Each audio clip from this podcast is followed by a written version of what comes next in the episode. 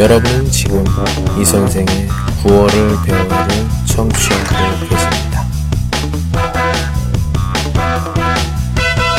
您正在收听的是由喜马拉雅独家发布的李先生的广播，多多评论，多多赞，谢谢。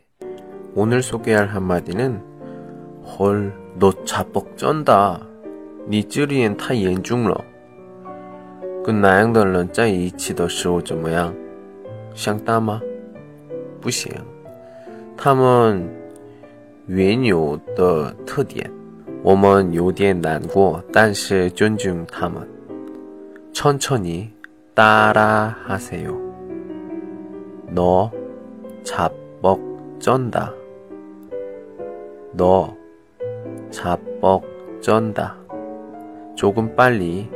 따라 하세요。 너 자뻑쩐다。 너 자뻑쩐다。 좋습니다 오늘은 안마를 받았어요. 추나도 했는데요. 목 추나를 받았는데 헐 뼛소리가 장난이 아니었어요. 그렇지만 좀 시원했습니다.